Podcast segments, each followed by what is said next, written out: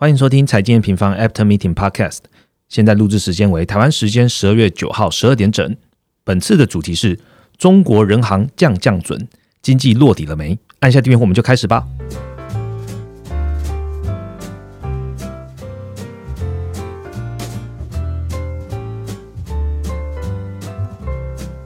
Hello，大家好，我是财经平方的 Roger。嗯，我们在十二月一号的月报啊，对于中国的这个市场呢，已经有一个标题哦。这标题下的是“中国经济疑虑尚存，落底待观察”。哎，果不其然哦，中国人行在十二月六号晚间呐，他也是认为经济的问题，所以呃宣布了一个降准的计划哦。其实这个降准计划听起来跟现在的主要的经济体啊，包含了美国啊、日本啊、欧洲相比起来，感觉好像差很多，因为大家的议题好像都围绕在在说债呀。但是这已经是中国人行今年第二次降准哦，所以我们标题才用降降准来形容啦。好，这次的宽松呢，主要到底是为了哪桩呢？我们今天呢，把大家的世界观再聚焦到中国来，所以就邀请。我们台湾和中国的研究员 Jet 来和大家分享喽。Hello，大家好，我是 Jet。好，Jet，如果用四个字来形容台湾，也用四个字来形容中国目前的经济状况，你用什么字？台湾哦，台湾现在的话，四个字应该就是蛮强的。哎，不对，好像三个字，蛮厉害的，蛮厉害的。对，因为最新公布出来的出口数据其实是蛮亮眼的。如果我们有看我们短评的话，我们其实有写到说，台湾的电子零组件金额是达到了将近要一千呃一百。六十亿美元的水准，对，那内需的复苏也是相当不错的，在疫苗的施打跟嗯我们政府的一些。防疫措施下，其实内需的复苏是有相当不错的进展，对。但是中国的话，可能就是相对疲弱一点的。四个字呢？呃，四个字就是相对疲弱。对对对对，OK。对，虽然出口也是因为有受惠于海外的需求的一些商品，还有不错的表现，但是其实呃，看到它内需的部分的话，其实它的内需动能还是比较偏不足够的。那如果是用总均数据去做一个排行的话，我认为呃，在我心目中。中国是不会在前几名的啦。对，今今年年底来看，应该是不会到前几名了。对对对。等一下，记得花蛮多时间去讲中国的一个经济状况哦。那在进入主题之前呢，请记得帮我回顾一下本周的行情重点吧。好，本周行情的部分呢，我们可以看到，其实本来在上两周的市场还在为 Omicron 这个变种病毒而有所担忧。那成熟市场的部分，包括美股啊跟欧股，都有出现一个比较今年比较明显的一个回档。但其实这周的股市却出现了一个比较大幅的反转，基本上很多股市都已经快要封闭了上几周的 Omicron 缺口了。嗯，尤其是费城半导体指数是已经再度创下了是历史新高，嗯，目前应该是全球最强的指数之一了。嗯，这里就要稍微提一下，我们十月的时候。就有发一篇半导体相关的教学文章。那如果呃里面就有提到说这波的半导体循环其实结束，对，其实它还没有结束。那如果有追踪到的用户的话，应该是有机会吃到这波涨幅的。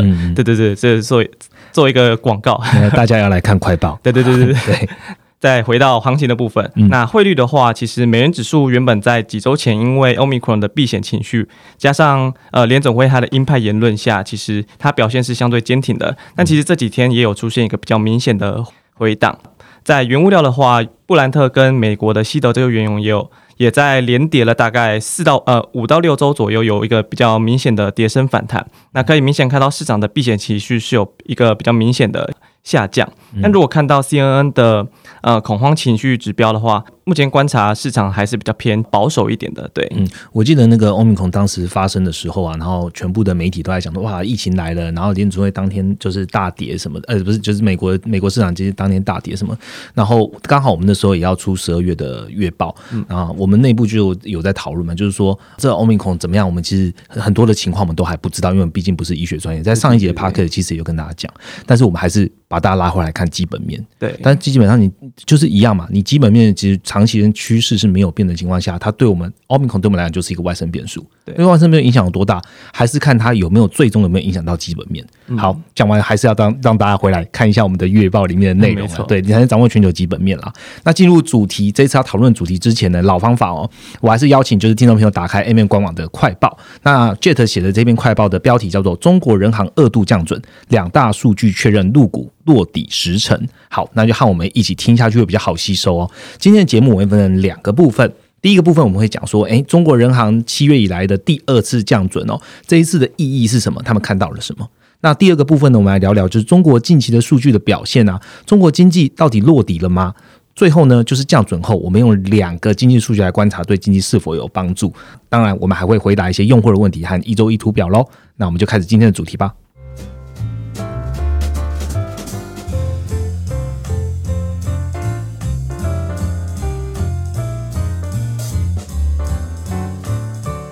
好，马上进入我们第一个主题哦。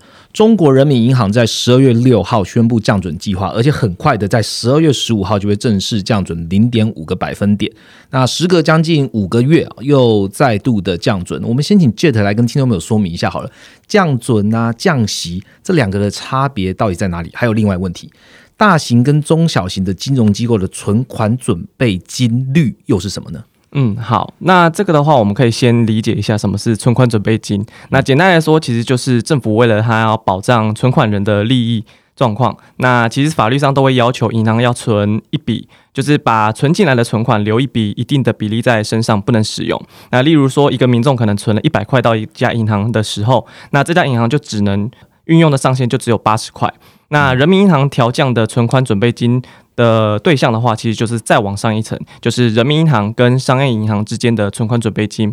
那也就是说，呃，商业银行放在呃央行里面的钱，所以如果当呃央行将存款准备金下调的时候，意味着商业银行可以放贷的资金就变多了，因此你不需要再存更多的钱在央行里面。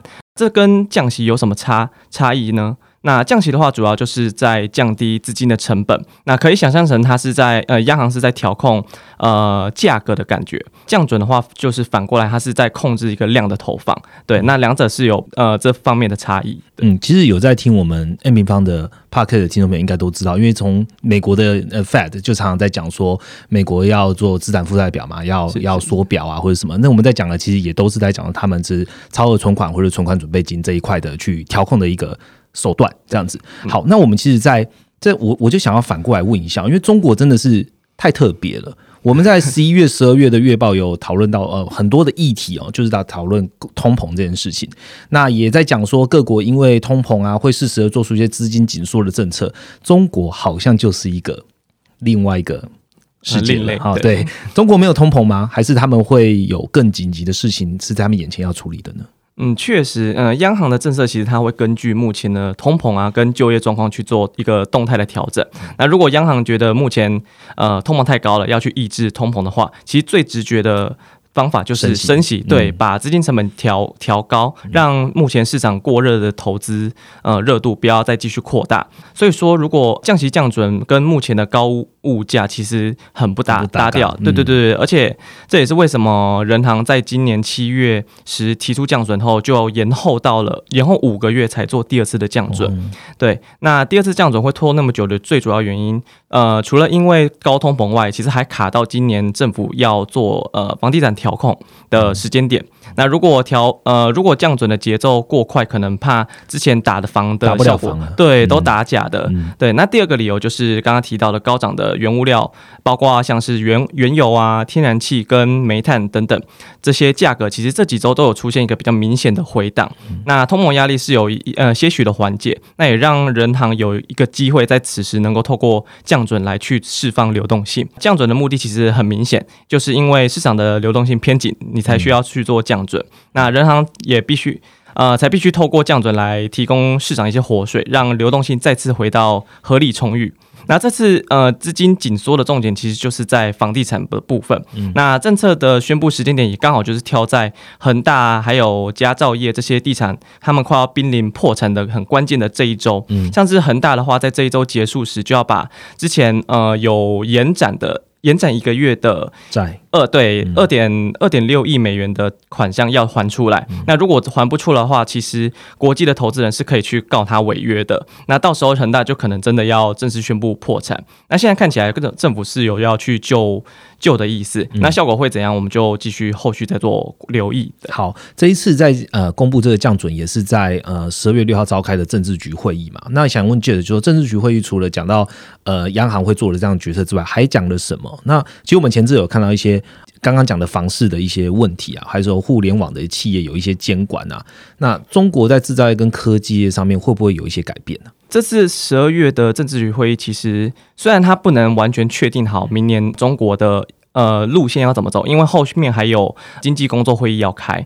有更多的细节的话，可以再为用户再做追踪。嗯，但我们其实可以从这一次呃年底的政治局会议看到一些端倪。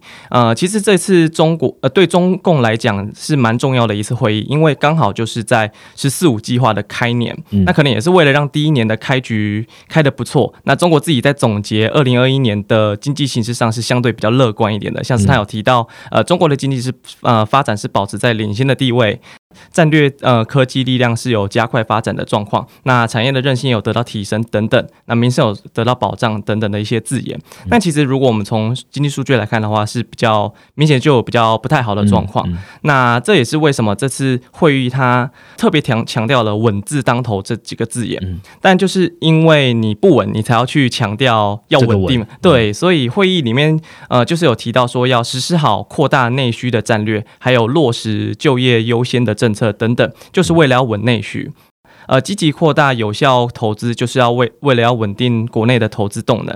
里面还有提到要支持商品房市场，去满足购房者的一些住房需求，其实就是要稳定目前的房市的需求。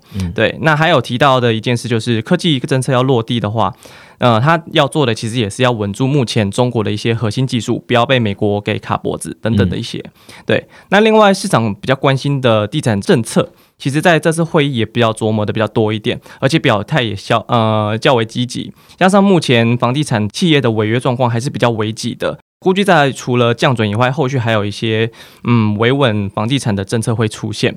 所以总结下来啊，其实这次中国政府它大方向其实还是呃没有太大的变化。像是刺激内需的话，大方向就是要继续。继续去打共同富裕这个方向，还有后续我可以看到更多相关的内需刺激呃政策。嗯，那另外是对科技巨头的反垄断，呃，目前看看起来也没不太可能会去停下来，因为近期中国还将反垄断的格局去往上提高，他把原本隶属在市监总局底下的反垄断局直接升格到副部级。嗯，所以中国的科技巨头。政治风险的部分还是要去特别去留意的。嗯，那另外的话就是财政政策跟货币政策的方面的话，呃，我认为还是会继续维持目前的紧信用，但是呃稳货币的论调。嗯，因为政府它要去的杠杆其实不止在房地产啊，还有地方政府的一些比较庞大的债务要去处理。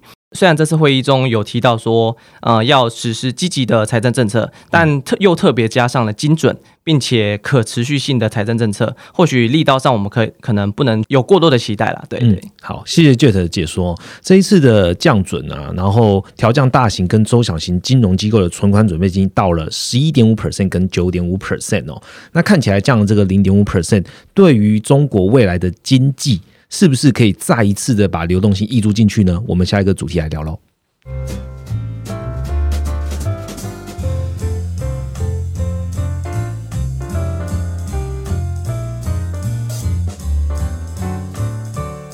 好，进到我们第二个主题，第二个主题我们就来好好聊聊经济了哦。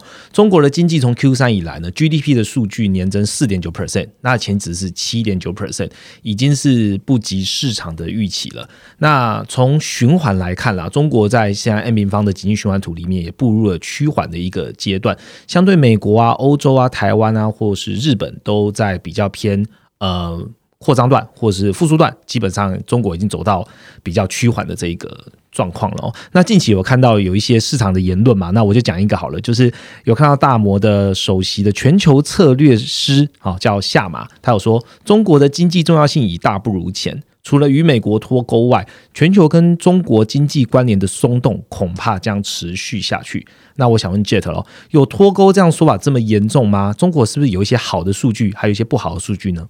嗯，是我个人其实认为这个说法可能有点太过呃偏颇了。对，当然呃这样说的理由其实蛮呃，它是有它的理由的，主要是因为近几年全球的供应链从其实从川普时代开始就已经从全球化开始转为更多的在地化。那厂商其实也是为了要分散地缘的政治风险也。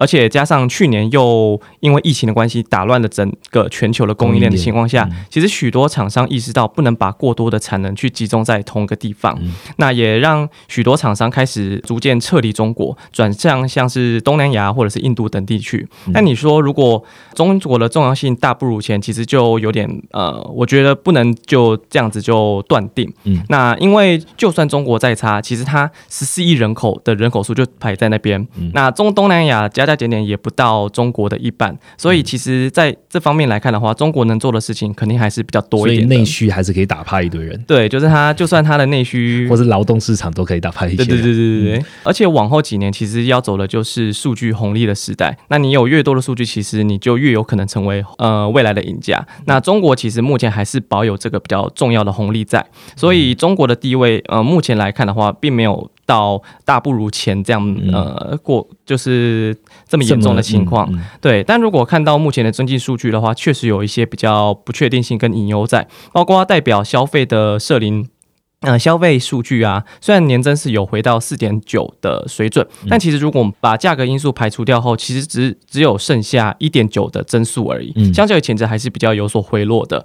而且观察到中国国内的投资动能的话，也就是固定资产的投资年增，还是因为房地产的景景气比较疲软，仍在仍然在持续滑落。今年以来，其实房地产企业的发债规模跟去年比起来，呃，还是有年减将近二十个百分点的水准，嗯，显示政策确实显著的在影响到地产商的融资渠道，进而减减缓了房地产相关的投资跟一些开动的活动。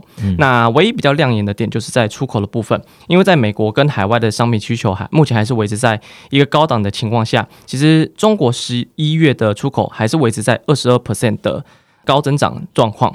但如果我们去看 GDP 的细项中，其实中国的出口占比其呃并不高。如果要当单靠出口来拉动经济的话，可能会是比较吃力一些的。所以后续还是要看消费啊跟投资动能能不能回来去拉动经济向上。嗯，对。其实我们在 Q 四开始的月报，Jet 就有一直在跟呃，就是有在看我们月报的。用户在讲，就是中国的经济是否落地，其实还是要看它 GDP 比重里面最高的投资项目，而且现在要看的投资方就是要看房地产。对，所以关键还是要来关注说房地产目前的走势哦。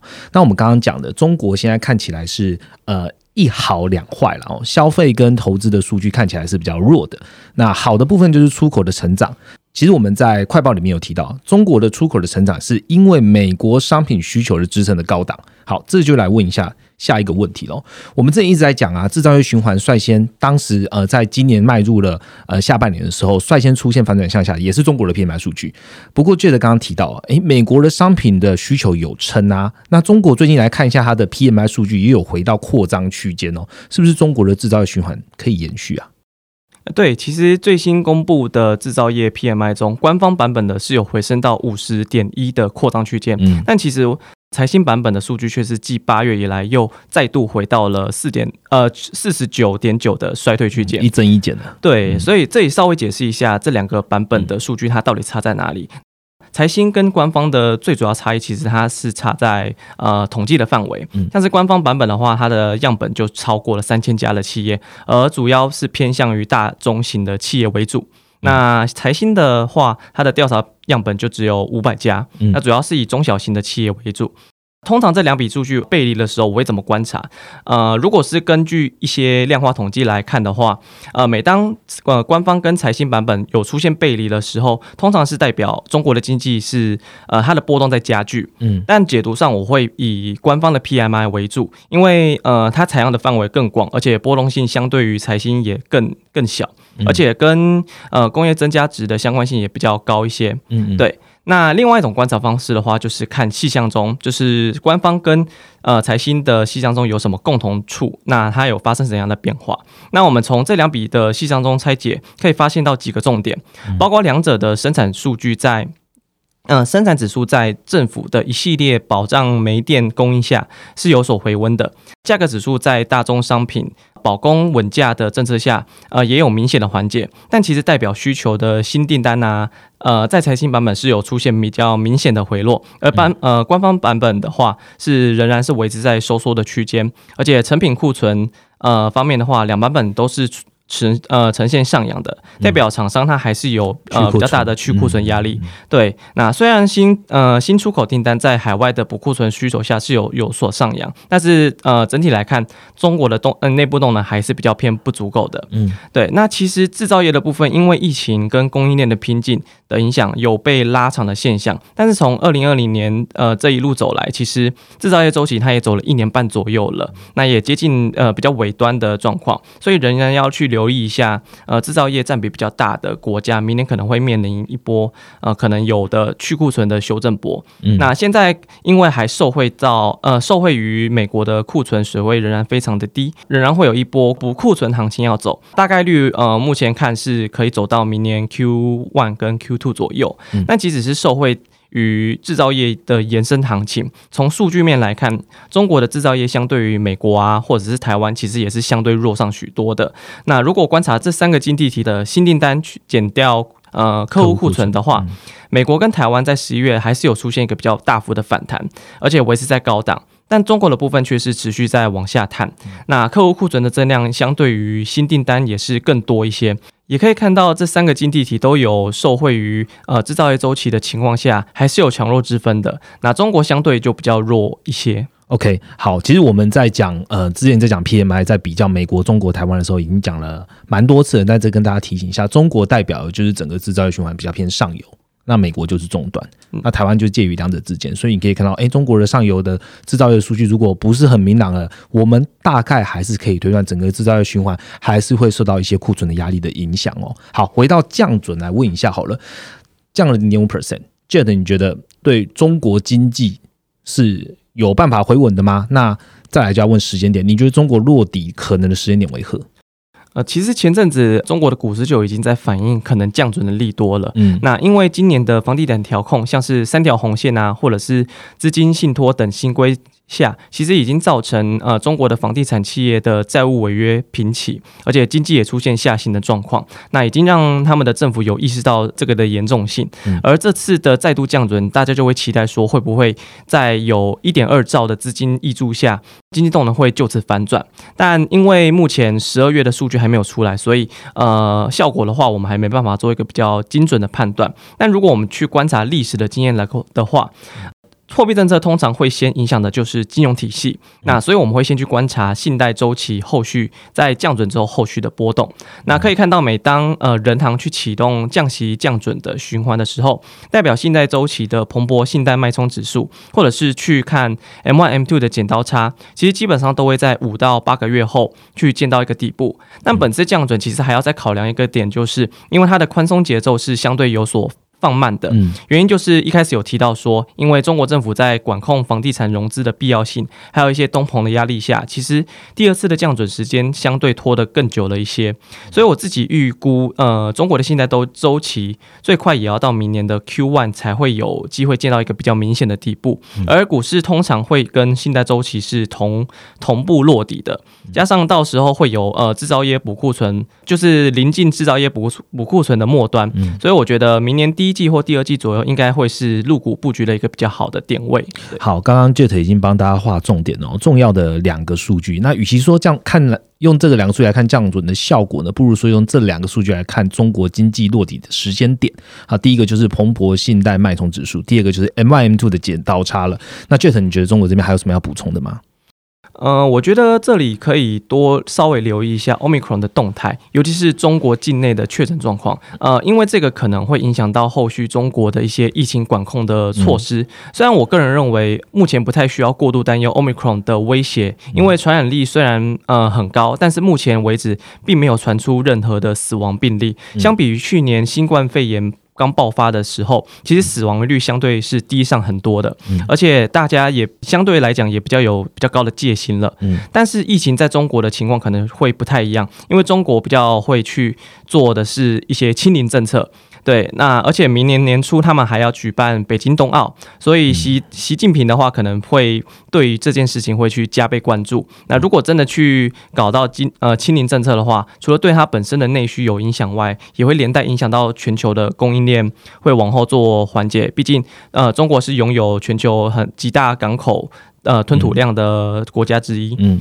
近期的 SCFI 指数，也就是上海的集装箱运价指数，是有再创下新高的状况，可能也是因为市场在预期这件事情。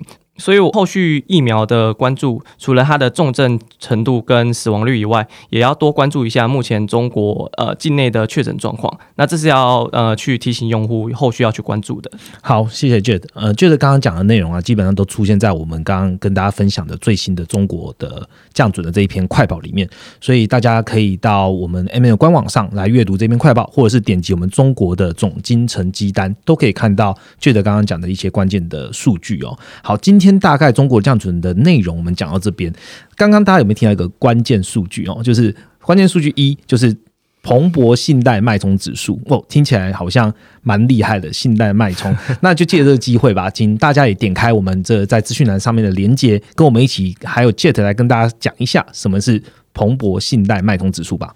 其实这个指数听起来是真的蛮厉害的，嗯，对，但道理其实它很简单。那要先了解的就是什么是信贷。那信贷其实最简单讲的话，其实就是我们一般会去常用的信用卡。你是以个人的信用跟收入证明去做担保，然后去银行去申请一张信用卡。那里面的额度就是你可以预先消费的部分。那讲广一点的话，其实就是你去跟银行去借钱，那你用的就是你的个人信用去做担保。当然，这个你可能是个人，也可能。是机构法人等等，对。那信贷脉冲的话，其实就是把一段时间的信贷增量有多少，把它统计出来。那这个数字它相对于 GDP 的增量，它是占了多少的比重？所以注意的要注意的点就是，它是一个流量流量的概念，就是某个时间点它会增加多少的量。对。那这个指标要怎么运用，也是很直觉的，因为它代表的是信贷的状况。可以想象成你每次跟银行呃借钱的时候，你就会去贡献到这笔数据。所以，当你是一家企业的老板的时候，当你对未来有信心时，你会去想跟银行去多贷款，去扩大你的业务范围。所以，当信贷脉冲指数上升时，代表整体社会呃对于未来是比较有信心的，而且会比较有意愿去做投资，因此后续也比较容易看到景气的向上。而且，因为信贷通常都会发生在各种实体投资活动之呃之前，所以它是具有比较领先意义的指标。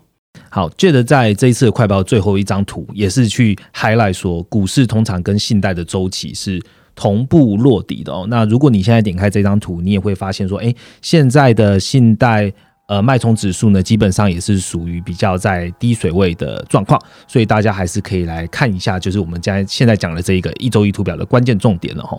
讲完一周一图表，我们来好好的回答一下用户的问题吧。这礼拜也是选了两个用户哦，那我就代替用户来问一下我们的 Jet 喽。第一个问题就是问中国的部分。好，一个林小姐，呃，想问 M 平方中国李克强指数的数字啊，怎么跟 Bloomberg 上面差这么多？他说十月份应该是六点多，但是背后逻辑是什么啊？还有资料来源？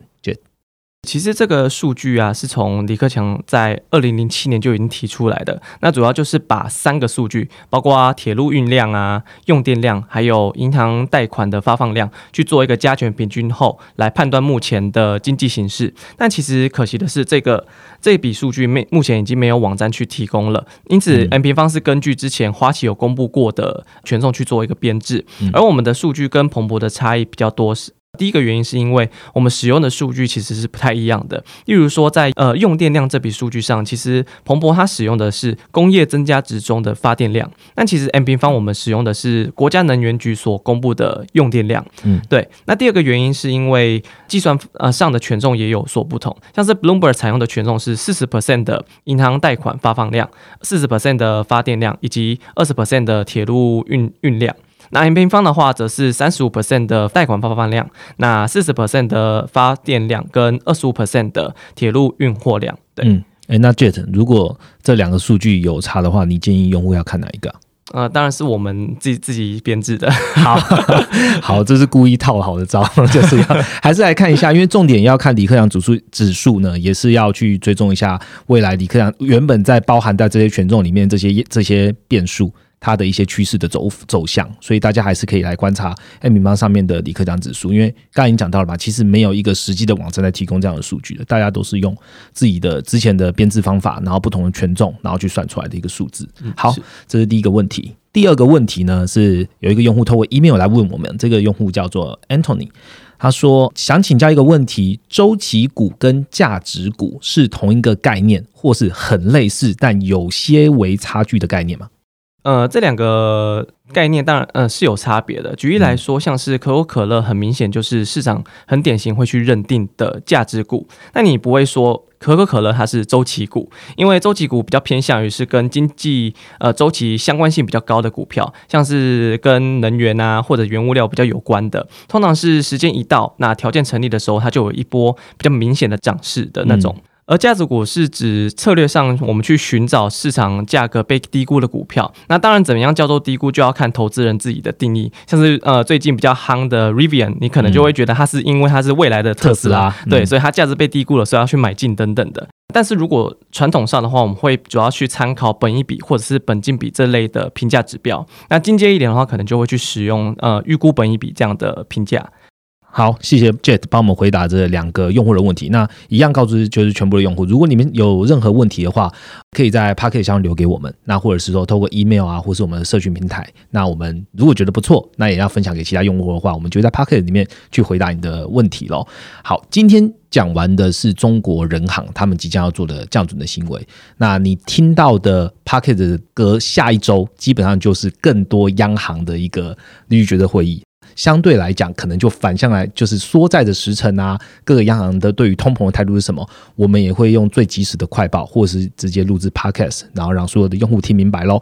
好，今天节目就到这边。节目的最后来讲一下最近 A 米方最重要的事情好了，就是呢，我们的创办人线上展望要开播喽。这一次我们是用比较轻松的方式啊，把大家的视觉呢带到一个比较舒适的空间，然后由 Rachel 亲自和大家聊聊他对二零二二全球展望的一些想法。那这次。展望呢，其实主要要回馈长期支持 M 平方的 M N Pro 用户的一个专场哦，可以免费啊，或是用 Pro 的专属价格来观看展望的内容。